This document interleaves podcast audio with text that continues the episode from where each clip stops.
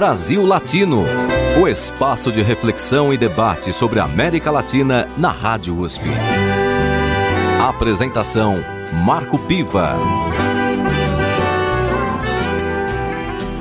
Olá, amigos e amigas do Brasil Latino, o programa que aproxima o Brasil da América Latina e a América Latina do Brasil. Toda segunda-feira, às 5 da tarde, você acompanha uma entrevista sobre um tema de interesse do Brasil e do nosso continente.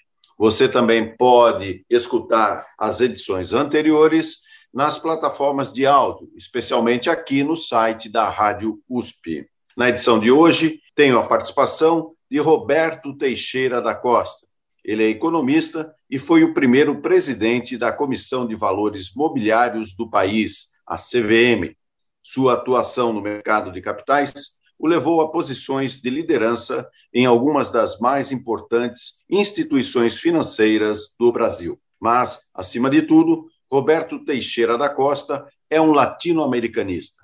Membro do Conselho Deliberativo do Instituto de Relações Internacionais e do Grupo de Análise de Conjuntura Internacional, o GACINT, ambos da Universidade de São Paulo, ele fundou e foi presidente do Conselho Empresarial da América Latina. Agora, aos 86 anos, o nosso entrevistado está lançando um livro onde conta a sua experiência profissional sobre relações internacionais e ainda mostra o seu olhar sobre o Brasil e a América Latina. Bem-vindo ao Brasil Latino, Roberto Teixeira da Costa. Bom dia, Marco. É enorme prazer estar novamente com você nesse seu muito bem sucedido programa Brasil Latino. Eu gosto muito da ideia que a USP teve, e você foi o protagonista para implementar isso, né? porque nós, brasileiros, nós não, nós não damos conta que somos latinos. Né? É realmente uma coisa assim que nós somos muito isolacionistas. Né? mesmo no Mercosul, que é uma, uma tendência natural brasileira, ainda assim você às vezes sente muita dificuldade das pessoas entenderem o porquê do Mercosul, o porquê da nossa relação com os países vizinhos. Mas é um prazer enorme estou à sua disposição para a gente conversar a respeito. Roberto, você está lançando o livro O Brasil tem medo do mundo ou O Mundo tem medo do Brasil, que é um livro editado pela Noesis, e onde você traz um, uma abordagem é, pessoal e profissional sobre relações internacionais. Diante de tudo que está acontecendo hoje no mundo, mas em particular na América Latina, temos futuro, Roberto? Bom, depende do que você chama de futuro. Né? Eu acho que a curto prazo a América Latina, nesses meus, sei lá, 30, 40 anos de militância na região, como presidente do CEAL, viajei pela América Latina, participei de, de um número, um sem número de reuniões com líderes da América Latina, e reuniões sejam na própria América Latina, seja no mundo. Eu não me lembro, Marco, que nós tenhamos passado um período tão difícil na América Latina como o atual. Né? Eu acho que a ideia de que a América Latina seria um núcleo unificado e que teria ideias comuns, projetos eh, que fossem defendidos como projetos da região, está muito distante. Mesmo no Mercosul, que é uma tendência natural, o Mercosul não é uma, uma escolha, não é uma opção, é uma necessidade. Nós não podemos eh, estar distantes dos nossos vizinhos da região e é uma condição natural, geográfica, eu diria até, da América. Mas nós estamos passando uma, um momento difícil. Eu acho que essas dificuldades podem ser resumidas assim, em alguns aspectos. Primeiro, eu diria que uh, quando nós tivemos crises econômicas que, de uma maneira ou de outra, afetaram nossa região em maior ou menor escala, Uh, o que nós vimos é que houve muito pouca solidariedade. Cada um tentou resolver os seus problemas uh, olhando para si próprio e não tendo uma, uma comunhão de interesses na região. Eu acho que o que nós estamos vendo agora na, na pandemia do, da Covid-19 é bem exemplificativo disso. Né? Dizer, existe muito pouca uh, um, um, colaboração, cada país tentando resolver os problemas da sua própria maneira, e não há uma coisa, uma comunhão de interesses e de um olhar o que está acontecendo no país vizinhos, etc.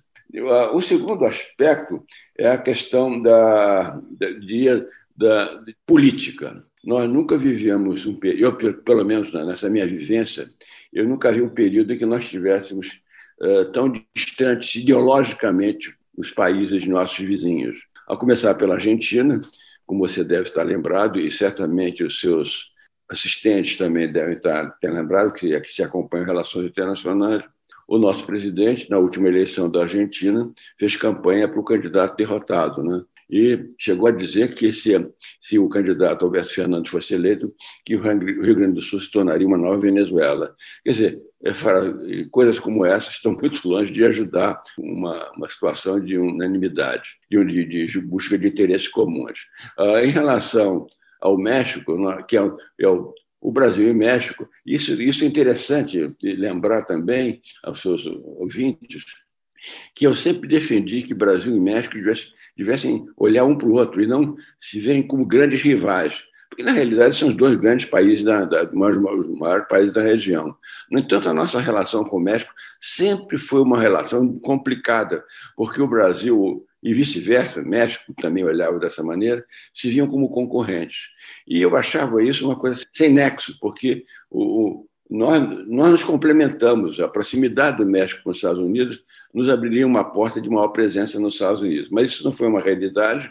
E hoje, mais do que nunca, essa, essa situação é, está muito comprometida, porque nós temos o, o, o, presidente do México, que é um nacionalista da, da esquerda, e nós temos um presidente do Brasil que está exatamente no polo oposto. Quer dizer, os dois países têm situações políticas muito diferenciadas. Então, os nossos os dois grandes países da região, uh, fora do Brasil, Argentina e México, têm uma situação ideologicamente, politicamente, muito distante da situação brasileira.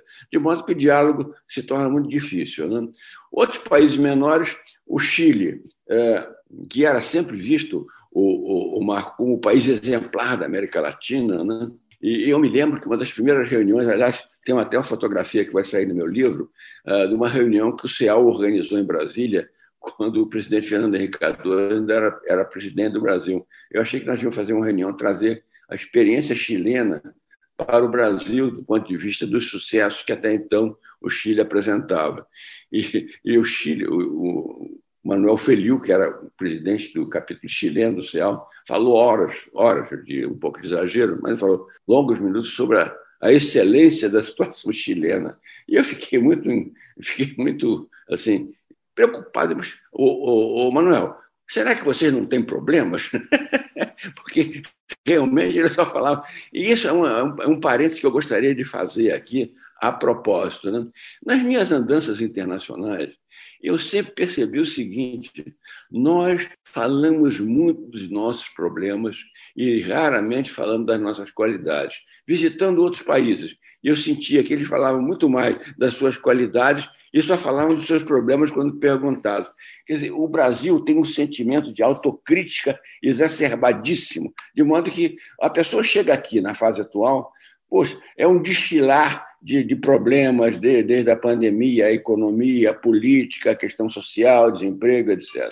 Se você começa a apertar um pouquinho, pessoa, você diz assim, mas escuta, vocês não estão numa situação cambial muito confortável, com 280 bilhões de dólares de reservas cambiais?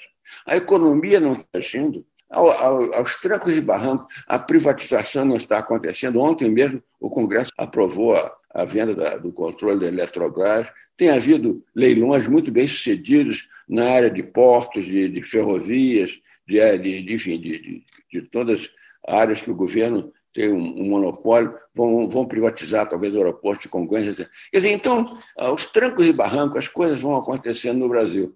Mas nós focamos principalmente nos nossos problemas. Mas voltando à América Latina, os outros países são. A Colômbia está. O, o, o, você vê como a gente se engana. A última reunião do Foro Iberoamérica, dois anos atrás, foi na, foi na Colômbia, em Bogotá. Eu fiquei impressionadíssimo com o presidente Duque com seu discurso, com, com a situação. No momento de crise, a Colômbia estava crescendo 13,5%. De repente, a situação da Colômbia virou de cabeça para baixo. Quer dizer, a Colômbia hoje está passando por um problema de manifestações, etc. O Chile é a mesma coisa. O Chile, que era o exemplo, há dois anos atrás teve manifestações populares. Isso forçou um plebiscito para mudar a Constituição. E essa semana passada eh, foram eleitos os membros e teve um debate que eu não pude assistir integralmente, mas o que eu percebi é que o, a chamada esquerda democrática vai ter um peso muito grande na, na, na, confecção da nova Constituição do Chile, que era uma Constituição do tempo do Pinochet. Quer dizer, isso é que incomodava muito. Quer dizer, eu ficava muito impressionado, porque o Ricardo Lago uma vez me disse o seguinte, Roberto, de cada dez universitários chilenos, oito são de pessoas, de famílias, que até então nenhum membro da família tinha participado da educação, da educação universitária. Eu ficava muito impressionado com isso, porque o, o, o Marco, meus queridos, participantes, a educação é o fator fundamental para diminuir as desigualdades. Eu acho que mais me incomoda em termos de América Latina e mais me incomoda em termos de Brasil essa desigualdade social. Nós não podemos, de forma nenhuma, continuar convivendo com isso. É um programa de longo prazo, mas isso passa necessariamente por educação, para você melhorar um contingente de pessoas para poder ter ascensão na escala social. Você acredita que a crise social que nós estamos observando em alguns países da América Latina, você citou a Colômbia e também a própria convocação de uma nova constituição no Chile, elas têm essas raízes históricas ou elas foram é, aumentadas e, e incrementadas é, com políticas equivocadas do ponto de vista dos rumos econômicos? Eu acho que é uma combinação das duas coisas. Né? Eu acho que o, Nunca houve uma preocupação na nossa região, tanto quanto eu estudei, participei, em que realmente tivéssemos um equilíbrio social compatível com o crescimento. Havia uma tese, que você deve estar lembrado, né, Marco, e, e os seus assistentes né, no nosso programa. Ah, primeiro precisamos crescer para depois distribuir uma fatia do bolo. Está lembrado dessa frase? Famoso, famosa frase. Pois é. Então, eu acho que isso era um, era um paradigma de toda a região. Vamos crescer. Depois de crescer, vamos distribuir. E se mostrou uma política equivocada, né? porque realmente crescemos pouco e não, e não distribuímos nada. E eu, como sou um inveterado otimista, eu, quando no começo de 2020, março de 2020, não, abril, maio, quando eu escrevi um artigo para uma coletânea feita pela é, por advogados, eu era um dos poucos economistas que participou, sobre consequências da, da, da pandemia, eu otimisticamente achava que talvez com essa pandemia uh, nós nos conscientizarmos da necessidade de melhor distribuição de renda, porque eu entendia que realmente a crise iria, e como está infelizmente acontecendo, fazendo com que a questão da desigualdade aumentasse. Infelizmente, eu acho que isso não está acontecendo.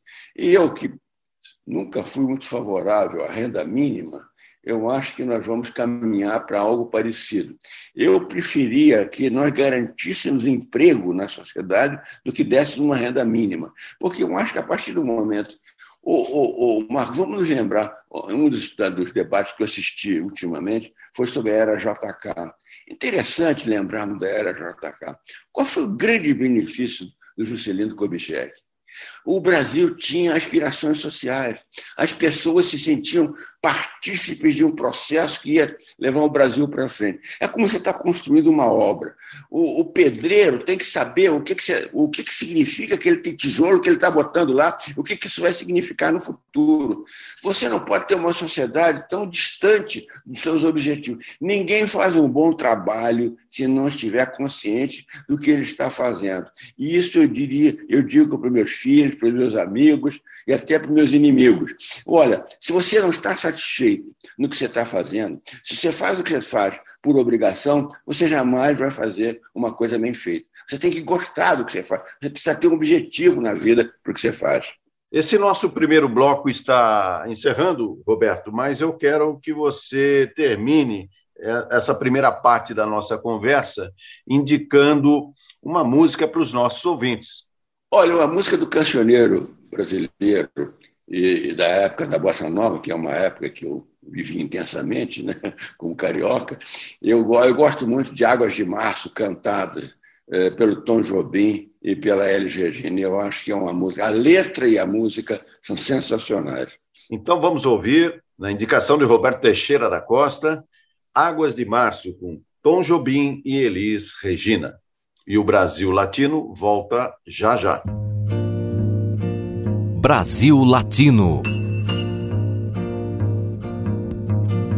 É pau, é pedra, é o fim do caminho. É o resto de toco, é um pouco sozinho. É um caco de vidro, é a vida, é o sol. É a noite, é a morte, é o laço, é o anzol. É peroba do campo, é o nó da madeira. Canga, é o matita pereira, é madeira de vento. É um mistério profundo é o queira ou não queira. É o vento ventando, é o fim da ladeira. É a viga, é o vão, festa da comida. É a chuva chovendo, é conversa ribeira das águas de março. É o fim da canseira. É o pé, é o chão. É a mastradeira. Passarinho na mão. Pedra de atiradeira. É uma ave no céu. É uma ave no chão. É um regato, é uma fonte. É um pedaço de pão. É o fundo do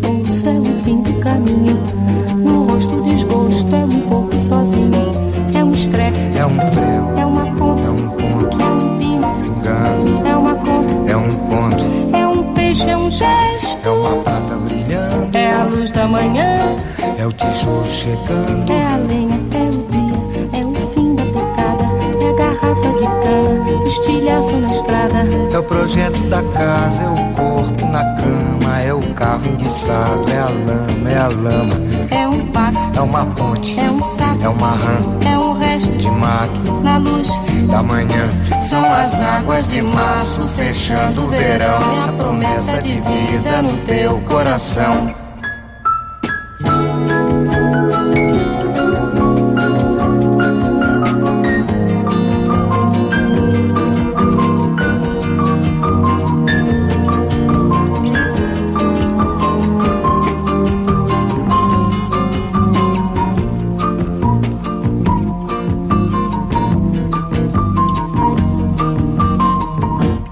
Cobra, é um pau. É João. É José. É um espinho. Na mão. É um corte. No pé. São as águas de março fechando o verão. É a promessa de vida no teu coração. É pau. É pedra. É o fim do caminho. É um resto. De topo. É um pouco. Sozinho. É é uma ponte. É um sapo, é uma rã. É um belo horizonte. É uma febre terçã. São as águas de março fechando o verão. É a promessa de vida no teu coração. Pau. Pedra. Inho. Peixe. Coco. Ovo. Inho. Agro. Hidro. Ida. Ó. Oite. Horte. Aço. Sol. São as águas de março fechando o verão. A promessa de vida no teu coração. Padaba, pode vaziza, zazaziza, azanamenya, anandede, banandede, banandede,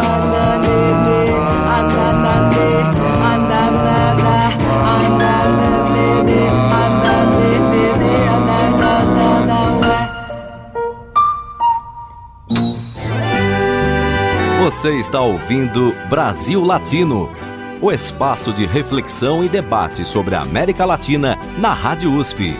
A apresentação: Marco Piva. E voltamos com Brasil Latino, o programa que aproxima o Brasil da América Latina e a América Latina do Brasil. Toda segunda-feira, aqui na Rádio USP, às 5 da tarde, você acompanha uma entrevista sobre temas de interesse do Brasil e da América Latina. Na edição de hoje, tenho a participação de Roberto Teixeira da Costa. Ele é economista e foi o primeiro presidente da Comissão de Valores Mobiliários do país. Mas, acima de tudo, Roberto Teixeira da Costa é um latino-americanista. Ele é membro do Conselho Deliberativo do Instituto de Relações Internacionais e do Grupo de Análise de Conjuntura Internacional, o GACINTE, ambos da Universidade de São Paulo. Ele fundou e foi presidente do Conselho Empresarial da América Latina. Roberto, no bloco anterior, iniciamos uma conversa que é muito importante para o Brasil e para a América Latina sobre as causas das nossas sequenciais crises sociais. Ou seja, parece que a América Latina, de tempos em tempos, entra numa erupção e cada vez mais a gente se pergunta onde vamos parar ou, antes disso, quais são as causas que provocam essas crises. Então, eu acho que eu tinha focado na questão educacional. Eu acho que realmente esse é um. Quer dizer, nós. Isso, inclusive, vale a pena um, um, um parênteses aqui. Uma das consequências muito negativas da pandemia é sobre o aspecto educacional, porque os grupos de maior renda, de uma maneira ou de outra, através da, da conectividade, da internet, fizeram aulas virtuais e não é a mesma coisa que a aula presencial, mas eu vejo pelos meus netos que realmente, de alguma maneira, eles estão mantendo o seu currículo escolar em dia e, e acompanhando as matérias que estão sendo debatidas. Ao passo que, infelizmente, nos grupos de menor renda, o fator conectividade não está não, não tá funcionando, porque nem todos têm acesso à internet. A internet, uh, quanto mais interiorizado o país, mais dificuldade. Quer dizer, então, dentro desse conceito da, que eu acho que ninguém questiona, da relevância da educação como fator determinante para você diminuir as desigualdades, e porque as pessoas sem educação não conseguem uh, progredir na escala social, né? e vão ficar sempre fazendo os trabalhos que não, não têm outra condição de, de, de sobrevivência. Então, esse é um fator fundamental. A outra coisa que me, me preocupa muito, é, no ponto de vista das desigualdades, e essa crise veio nos pegar no pior momento, nós estamos no cerne, no meio de uma grande revolução é, digital. A digitalização nos pegou e está afetando o mundo todo. O que, que implica isso? Nós temos que recriar ou é, readaptar nossa mão de obra para um mundo onde a inteligência artificial, a digitalização vão estar presentes em larga escala. Quer dizer, isso é uma, é uma coisa que ninguém questiona. Não vai haver retrocesso nessa área. Está entendendo? Quer dizer, então, se você não tem condições de treinar sua mão de obra para se adaptar a esse, essa quarta revolução industrial, você vai ficar muito defasado. E isso, então, é uma coisa que me preocupa muito, porque isso, em vez de ser um facilitador, vai fazer com que o Brasil fique muito defasado. O segredo da competitividade internacional é, é a, a produtividade.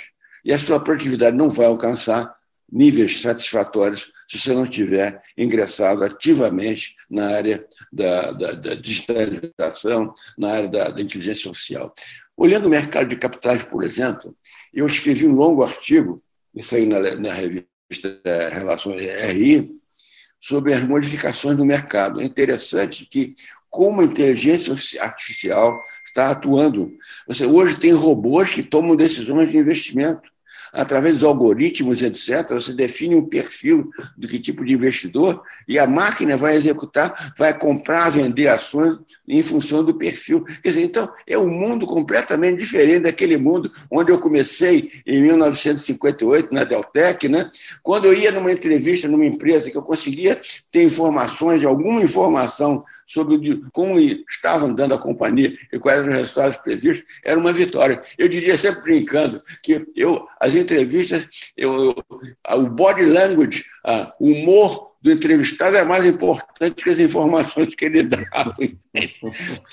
Você devia estar naquela época, hein, Roberto? Você anotava tudo lá na, na, na mão, né? na canetinha e tal. Exatamente, exatamente. Nós tínhamos um arquivo, se você ter ideia, com arquivo de todo recorte que saía sobre a empresa ia acumulando para ter uma informação prévia. Né? As assembleias de acionistas aconteciam quatro meses depois do fim do exercício social. Você tinha assembleias das companhias que fechavam em dezembro e você, em abril, você ia saber o resultado da empresa. Mas quem sai da information era uma coisa que as pessoas, quem tinha acesso às informações, completavam-se disso de uma maneira. Mas não, não vamos ficar falando do passado, isso em relação ao futuro. Nós temos que dar muita atenção, passado essa fase mais crítica da pandemia, de realmente fazer uma reciclagem da nossa mão de obra, o país ser competitivo. Dentro disso que você está colocando e dessa realidade da qual não podemos fugir, onde o ensino remoto, é, que é uma obrigatoriedade hoje diante dessa pandemia, certamente ele está provocando aí uma defasagem ainda maior entre quem tem mais acesso às redes sociais, à, internet, e quem tem menos. Ou seja, o, o, se antes já havia, de certa forma, uma defasagem do ponto de vista da formação educacional entre a, as classes sociais, a tendência é que isso se aprofunde, é, provocando até mesmo um, um, gap aí de gerações. É, você insiste bastante nessa questão da educação como uma ferramenta fundamental para o desenvolvimento do país. É, citou até o Chile, onde o Ricardo Lagos dizia que mais jovens estão frequentando a universidade. Nós tivemos recentemente no Brasil é, esse fenômeno de acesso de pessoas das classes é, mais é, populares ingressarem no ensino superior. Possivelmente muitos é, eram os primeiros a fazer a universidade na, nessa condição. Você acha que isso foi interrompido ou é possível ser retomado? Como é que a gente vai resolver esse buraco que está se construindo atualmente, muito também em função da pandemia? Bom, em primeiro lugar, eu acho que conquistas que nós fizemos nessa área, novamente, eh, remontando aquele meu comentário sobre que nós às vezes não não damos importância ao que nós já fizemos e das conquistas que realizamos, eu acho que, em termos da universidade, a USP é um bom exemplo. Eu acho que esse, as oportunidades que foram abertas para as pessoas de outras, de outras raças, de outras, os negros especificamente, né, para falando claramente, eu acho extremamente importante dar, abrir essas oportunidades para os gêneros também, mais mulheres. Você sabe que na Constituição do Chile agora, obrigatoriamente, vai ter 50% de mulheres nos cargos políticos. Eu sempre, fazendo um parênteses aqui, eu tenho uma larga experiência em conselho de administração de companhias abertas, fechadas, nacionais e internacionais. Eu sempre fui um incansável batalhador de você ter mais mulheres nos conselhos. E não fazia isso por questões de, uh, de gênero. Eu diria o seguinte: a mulher ela tem uma sensibilidade, uma visão das coisas diferente da nossa. É fundamental você ter mulheres ocupando cargo de relevância, porque elas vão dar uma componente é? importante de uma visão diferenciada, machista de uma sociedade. Portanto, isso é uma conquista, eu acho que isso nós devemos ter. Do ponto de vista de educação em geral, eu diria, uh, Marco e querido ouvinte, eu acho que o problema fundamental nosso é longo prazo. Nós não temos um planejamento de longo prazo. Nós continuamos gerindo este país no dia a dia. Você pega a China, a China tem visões, a China sabe o que quer fazer daqui a 5, 10, 15, 20, 30 anos e persegue tenazmente esse objetivo. Eu passei 2016, eh, seis meses, como visiting scholar da Universidade de Columbia, em Nova York. Uma das muitas coisas que me impressionou, meu, meu caro Marco, era a quantidade de estudantes chineses em, em Colômbia eram cerca de 15%, mas o percentual não era tão importante. Onde, onde eu fiquei, em prédio de relações internacionais, tinha uma biblioteca chamada Lema, Lema, Lema Library, não tinha nada a ver com Jorge Paulo Lema. E aos domingos abria entre as 11 horas da manhã e fechava às 19 horas. Eu estava lá sozinho, um dia peguei o metrô e disse, eu vou dar uma olhada nessa library. Quem é que vai aos domingos estudar? Meu caro Marcos, 90% das pessoas que lá estavam eram chineses estudando. Está entendendo? Era uma aplicação. Os coreanos, a mesma coisa. A educação nesses países, a valorização do professor. Eu, quando era jovem, e fazem alguns tempos, professor, eu tinha um tio que era professor. Ele era respeitado. Professor, professor. Hoje o professor não tem a mesma ascendência social. Ah, você conhece alguém, Marco, olhe francamente para mim, que esteja estudando para ser professor? Esses que são professores, quase sempre o fazem baseado em ter uma renda adicional qualquer que lhe permita sobrevivência, entende? Quer dizer, é uma misconcepção, é uma concepção errada. Nós não temos uma visão de longo prazo da educação. Educação não deveria ser política do, do governo, deveria ser política do Estado. Tem um projeto, projeto de longo prazo. O, o, o, o presidente entrante não devia inventar coisa nova. Ele, por que, que saúde, educação, saneamento, porque não dá dividendo de curto prazo. O político olha o que vai dar votos, e isso não dá votos. Por quê? Os resultados não são compatíveis com os termos do mandato, entende? Portanto, é fundamental ter políticas de longo prazo. Nós vamos agora encerrar esse segundo bloco, Roberto Teixeira da Costa, e já quero deixar uma questão para você no nosso último bloco, porque eu gostaria muito que você falasse das da sua experiência de relações internacionais, é, especialmente em relação à América Latina, é, porque o nosso programa ele tem esse foco, né? A América Latina como um, um, uma região que é considerada a mais desigual socialmente do planeta, segundo dados da própria CEPAL, não é? E isso parece que é uma luta permanente, ou seja, nós como que iniciamos, no caso do Brasil, há 500 anos fornecendo pau-brasil, depois fornecendo cana-de-açúcar, depois café, e atualmente parece que a gente continua na mesma, é, oferecendo minérios, oferecendo é, soja, milho, enfim. É, é uma complexa situação que parece que quando vai, está indo para frente, volta tudo para trás, enfim. Eu queria que depois, no último bloco, você filosofasse um pouco sobre isso, porque você acima de tudo, é, é um analista arguto da situação latino-americana. Mas para fechar esse nosso segundo bloco, eu gostaria que você indicasse uma música para os nossos ouvintes. Olha, uma, eu acho que a música, bom, o compositor, eu acho que foi um dos maiores compositores da música popular brasileira, morreu muito cedo, morreu com 26 anos de idade, foi Noel Rosa. Aquele meu penúltimo livro, Construtor de Pontes, eu inclusive é, incluo algumas músicas dele. Mas eu acho que a música que tem muito a ver com os nossos dias de hoje, infelizmente, onde está a honestidade? De modo que isso, eu acho que tem muito a ver com um país onde a corrupção ocupa um nível, infelizmente, dos mais altos do mundo. Portanto, bom, que os nossos ouvintes compartilhem conosco o que é onde está a honestidade. O Brasil Latino volta já já. Brasil Latino.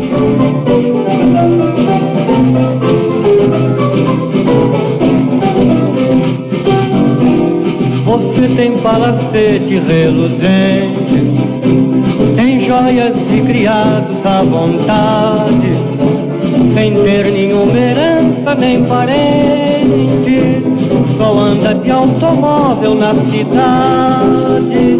E o povo já pergunta com maldade, onde está a honestidade? Onde está a honestidade?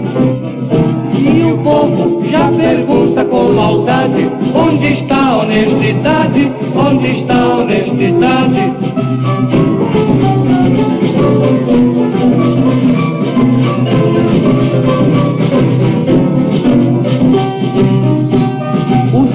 Dinheiro nasce de repente, e embora não se saiba se é verdade você acha nas ruas diariamente anéis, dinheiro e até felicidade. E o povo já pergunta com maldade: onde está a honestidade? Onde está a honestidade? E o povo já pergunta com maldade: onde está a honestidade? Onde está a honestidade?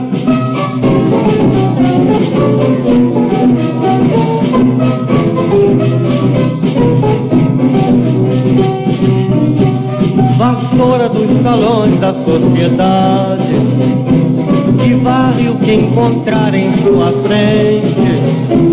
Promove festivais de caridade nome de qualquer defunto ausente. E o povo já pergunta com maldade: onde está a honestidade? Onde está a honestidade? E o povo já pergunta com maldade: onde está a honestidade? Onde está a honestidade?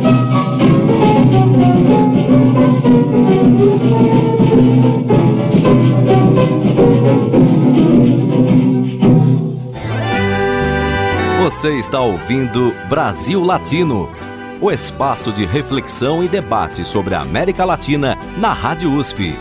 A apresentação: Marco Piva. E chegamos ao último bloco do Brasil Latino, programa que aproxima o Brasil da América Latina e a América Latina do Brasil. Toda segunda-feira, às 5 da tarde, aqui na Rádio USP, você acompanha uma entrevista sobre temas de interesse do Brasil e da América Latina. Na edição de hoje, eu converso com Roberto Teixeira da Costa, economista que criou a Comissão de Valores Mobiliários do Brasil, a CVM, em 1977, foi o primeiro presidente da CVM. Mas Roberto Teixeira da Costa é, sobretudo, um pensador sobre a América Latina. Ele é membro do Conselho Deliberativo do Instituto de Relações Internacionais e do Grupo de Análise de Conjuntura Internacional, o GACINT, ambos aqui da Universidade de São Paulo. Roberto Teixeira, você está lançando um livro cujo título é O Brasil tem medo do mundo ou o mundo tem medo do Brasil? Explica um pouquinho para nós o motivo dessas duas perguntas. Quem tem mais medo de quem aí? É o seguinte, nesses meus 40 anos de militância na região, seja no CEAL, SEBRE, no Gacinte, em Washington, no Dialogue, uma coisa que sempre chamou a atenção é o nosso distanciamento da elite brasileira, do, dos políticos brasileiros da área de relações internacionais. O Brasil nunca se deu conta da sua importância relativa no mundo. Nós somos muito uh, isolacionistas, haja vista a nossa participação no comércio mundial, que você lembrou bem, se não fosse a agroindústria, nós estaríamos numa posição pior ainda que estamos, nós temos menos de 3% do comércio mundial. Organizar reuniões, como eu tentava organizar, para ir ao exterior, participar de eventos internacionais, ou mesmo reuniões aqui com pessoas estrangeiras, era uma dificuldade incrível. As pessoas não se sensibilizavam. Nos fóruns internacionais que eu participava, as presenças brasileiras eram modestas, para dizer o mínimo. As pessoas que lá estavam não, não, se, não se projetavam, não faziam perguntas pertinentes.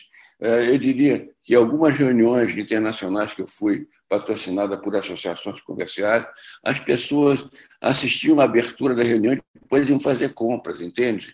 Um embaixador nosso que viveu em, em, em, em Nova York durante muito tempo, dizia que os brasileiros que o procuravam lá, que não sabiam onde estavam os bons restaurantes, depois que ficaram mais velhos, não queriam saber onde estavam as boas clínicas para fazer check-up? Mudança geracional. Uma visão muito distorcida da nossa participação no comércio mundial. E eu, nessa, eu fiquei com isso no fundo da minha cabeça. Né? E aí comecei a. Achei que devia escrever a respeito. E para que o livro não fosse uma coisa só, na minha opinião pessoal, eu fiz várias entrevistas por escrito, pessoais, e não tive em nenhum momento uma contestação a esse respeito. Por que, que o Brasil tem medo do mundo? Por que, que nós não, não. Por que nós viajamos tanto, temos tanta presença uh, em, em, reuniões de, de, de recreação de, e não uh, no mundo de negócios, etc.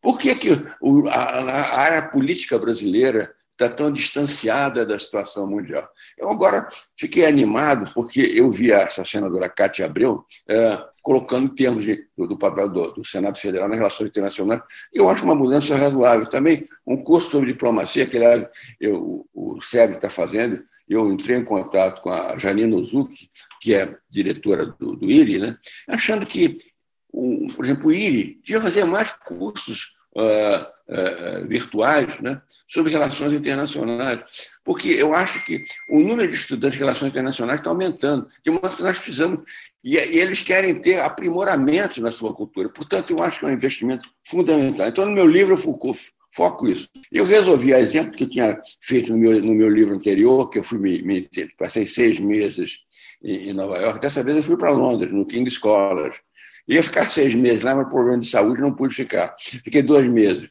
Mas eu iniciei fazendo a pesquisa lá em Londres. Por que, que muitas multinacionais estrangeiras não estão no Brasil com, a, com as suas restrições? Então, o livro é um pouco esse. O livro estava pronto quando veio a pandemia. Aí, a pandemia nos colocou numa situação de párea do mundo, que é uma coisa tristíssima. Quer dizer, hoje nós estamos convivendo uma triste realidade. Quer dizer, nós estamos nos aproximando de 500 mil mortos no Brasil. Esse número é uma coisa assim, a gente não consegue ter uma visão clara disso, uma, uma sensibilidade clara do que isso representa. Meio bilhão de pessoas brasileiras vão morrer por causa da Covid. Isso é um número. E também o número de, de, de casos que ainda existem, isso é enorme. Isso sem falar numa terceira. Portanto, o, o Brasil, os aeroportos mundiais não recebem brasileiros. Os brasileiros que vão para o exterior, tem uma neta que está buscando, tem uma bolsa de estudos através da Fundação Túlio Wagner, passar um período na Universidade Americana, coitado, está perambulando para ver se consegue um visto para poder ir para os Estados Unidos, entende? Então, é tudo muito complicado. Nós criamos. Então, o mundo hoje olha o Brasil à distância. Você olha os mercados financeiros. O investidor estrangeiro sempre tem um papel preponderante na Bolsa. Hoje ele está fora da Bolsa brasileira fora dos IPOs, etc. Dizer, então, isso tem que mudar. É um trabalho geracional. E isso eu procuro no meu livro, não só analisar a situação que eu encontrei, mas também dar sugestões, entende?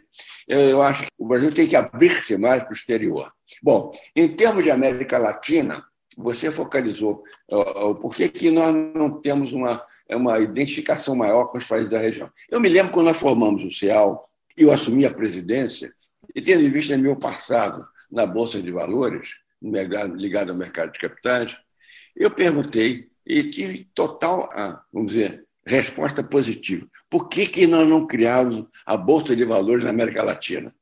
E isso nos daria uma competição mundial em termos de Bolsa de Valores. Se nós juntássemos Brasil, Argentina e México, e tivesse com participação de Colômbia, Chile, enfim, outros países mas que, tem, que são importantes também, e criasse uma bolsa da América Latina, nós tínhamos uma vantagem competitiva enorme em termos de, de abrir capital para o exterior, entende? Em vez das, pessoas, das empresas brasileiras ou argentinas ou mexicanas estarem fazendo emissões de capital em Nova York, fariam uma emissão na América Latina. Pois muito bem, todos aprovaram a ideia, bateram palmas em pé. No entanto, é, é como diz aquele velho ditado, problema, como diz o diabo, os detalhes são importantes. Não, não pode, porque tem uma situação fiscal diferenciada, as regras de governança. Quer dizer, os obstáculos, por menores que sejam, são sempre usados para realmente dificultar você ter objetivos comuns.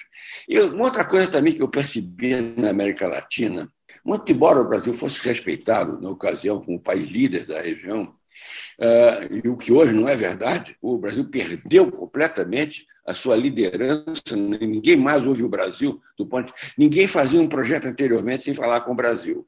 E todos passavam necessariamente por ter nossa opinião. Hoje não é esse o caso. Mas, enfim, o, o que acontece é o seguinte: quando você fala em, em, em coisas que podem ser feitas em comum, aí vem o problema de soberania. Não, nós não podemos fazer isso porque vai afetar a soberania do nosso país. Ora, se a soberania fosse afetar, a União Europeia nunca tinha sido constituída, entende? Outro, o Marco, a União Europeia está fazendo uma associação com países da Ásia do ponto de vista comercial. Quer dizer, não são associações tão pretensiosas como o Mercosul, que é, que é, um, é um projeto de, de reunião total, de, inclusive de não ter tarifas em comum, mas todo mundo supera esses pequenos problemas para ter uma coisa muito maior. Nós, o, o, o Marco, eu fui um dos primeiros coordenadores do Fórum Mercosul Europa, há 21 anos atrás. Repito, 21 anos atrás discutimos a formação. Eu era o coordenador do lado brasileiro do Mercosul European Business Forum. A ideia era criar esse, esse mercado comum da América Latina com a Europa. Há 21 anos atrás. Pois muito bem, finalmente, há dois anos atrás, não, logo no início do governo Bolsonaro, chegamos a um acordo. Pois muito bem, a questão da devastação da Amazônia, os incêndios, etc. E muitos países europeus viram nisso um pretexto para não levar adiante um projeto. Então, então aquilo que nós investimos 20 anos para ter um mercado comum com a União Europeia, agora está aí no limbo, você está entendendo? Esses são os problemas da nossa região. Cada um olha o seu problema, não olha o conjunto.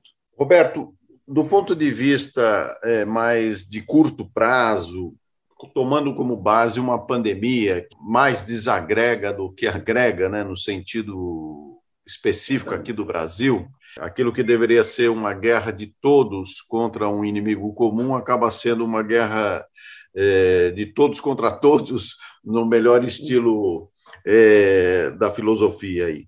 Você acredita, aí para encerrar um pouco a nossa conversa, que eu espero que continue em outros momentos, porque você tem aí 86 anos de uma bagagem imensa que não passa apenas pelo mercado de capitais, mas sim pela visão de Brasil, pela visão de mundo, é, que é muito importante.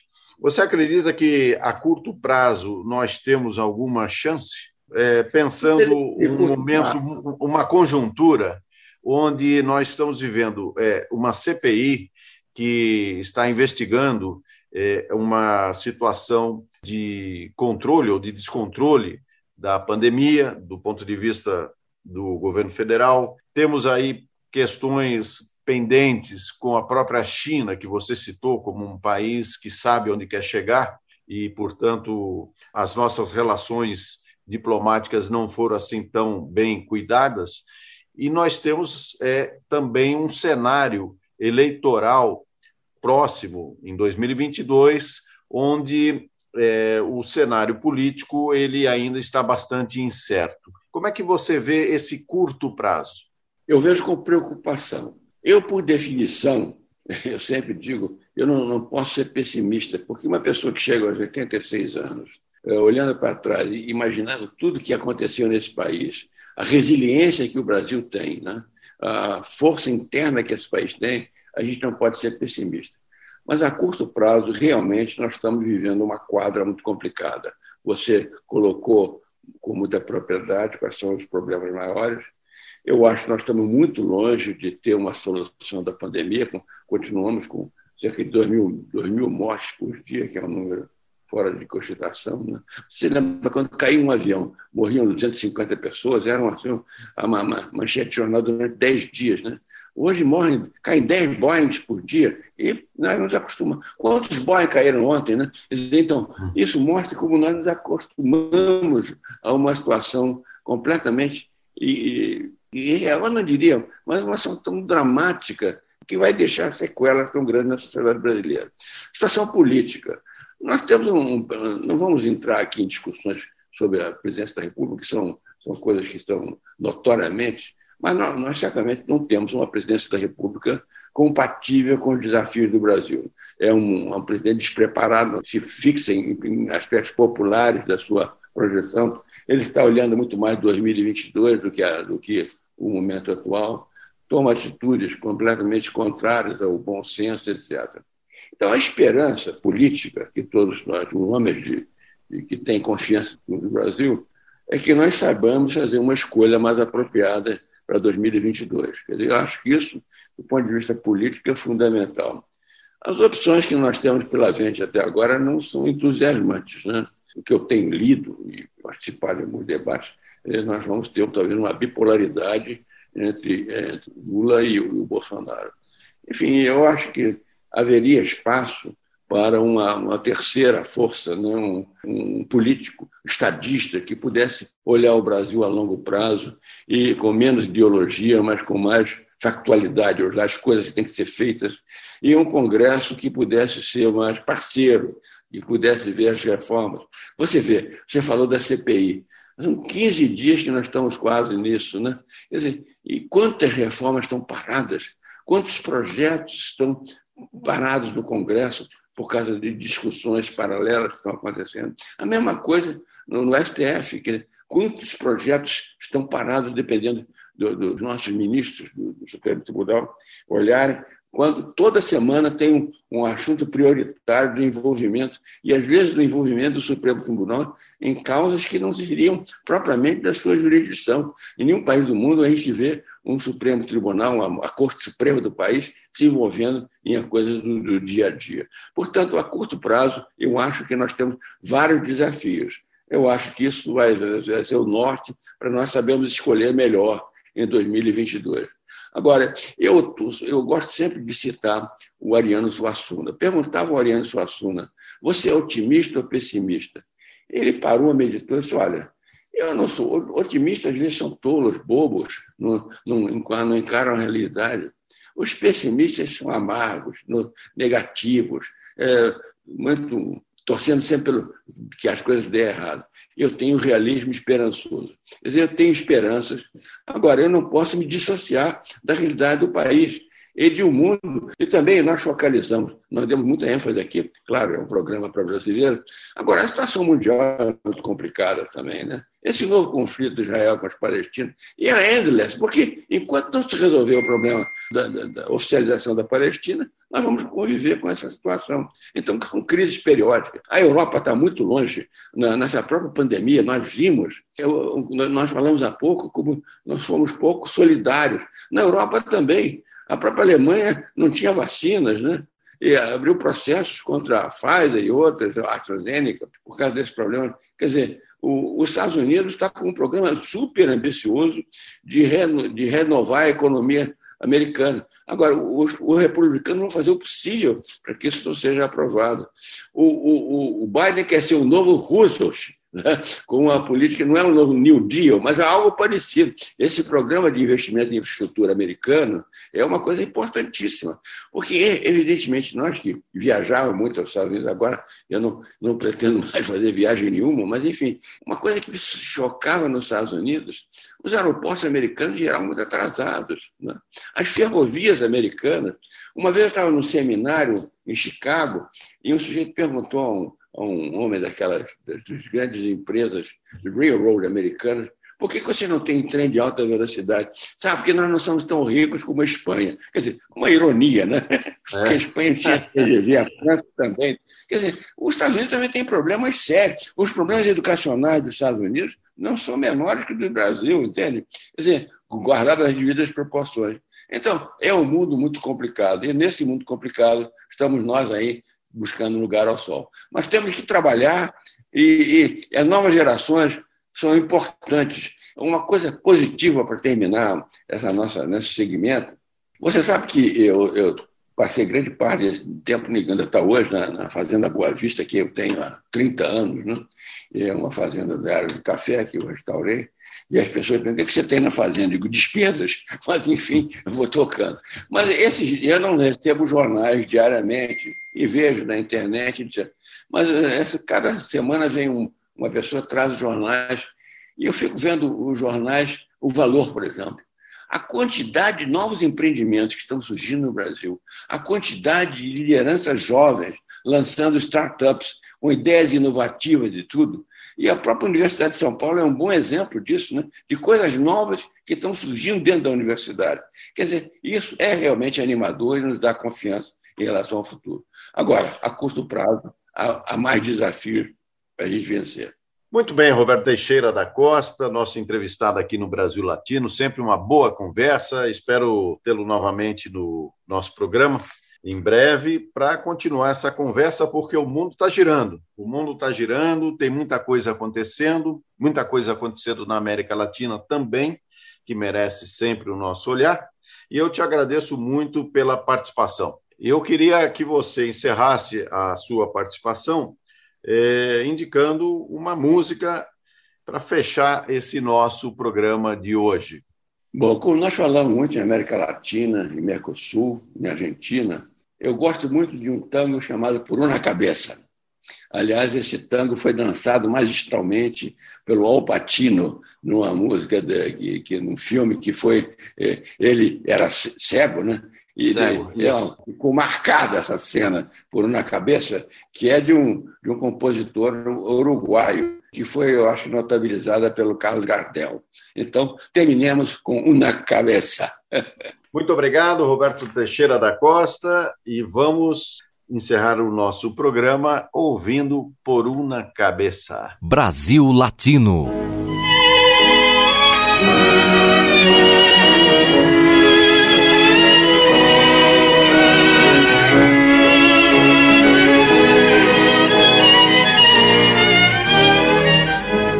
Por una cabeza de un noble potrillo que justo en la raya afloja al llegar y que al regresar parece decir no olvides hermano, vos sabes no hay que jugar.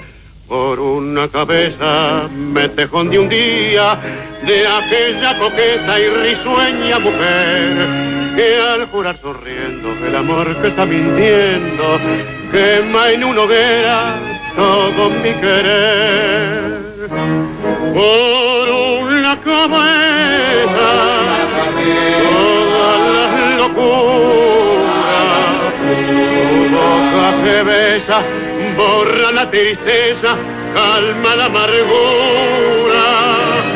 Por una cabeza, si ella me olvida, ¿qué importa perderme mil veces la vida? ¿Para qué vivir? Cuánto desengaño por una cabeza, yo juré mil veces, no vuelvo a insistir. Pero si un mirar me hiere al pasar, tu boca de fuego otra vez quiero besar. Basta de carreras, se acabó la timba, un final reñido yo no vuelvo a ver. Pero si algún bingo llega a ser fija el domingo, yo me juego entero, ¿qué le voy a hacer? Terminamos por aqui mais uma edição do Brasil Latino, que vai ao ar toda segunda-feira, às 5 da tarde, pela Rádio USP FM 93,7 São Paulo e 107,9 em Ribeirão Preto. Nosso programa tem a produção de áudio de Benê Ribeiro, produção de Alexandre Veiga, assistente de produção Ítalo Piva e curadoria musical Carlinhos Antunes. Você pode ouvir todas as edições do Brasil Latino em formato de podcast em soundcloud.com brlatino e também nas principais plataformas de áudio. Acompanhe conteúdos exclusivos na nossa página no Facebook. Basta procurar por Brasil Latino. E se quiser falar com a gente, escreva para ouvinte@usp.br, repetindo ouvinte@usp.br. O Brasil Latino fica por aqui e eu espero sua audiência em nossa próxima edição. Um abraço latino-americano e até lá. Você ouviu Brasil Latino, o espaço de reflexão e debate sobre a América Latina na Rádio USP. Apresentação Marco Piva.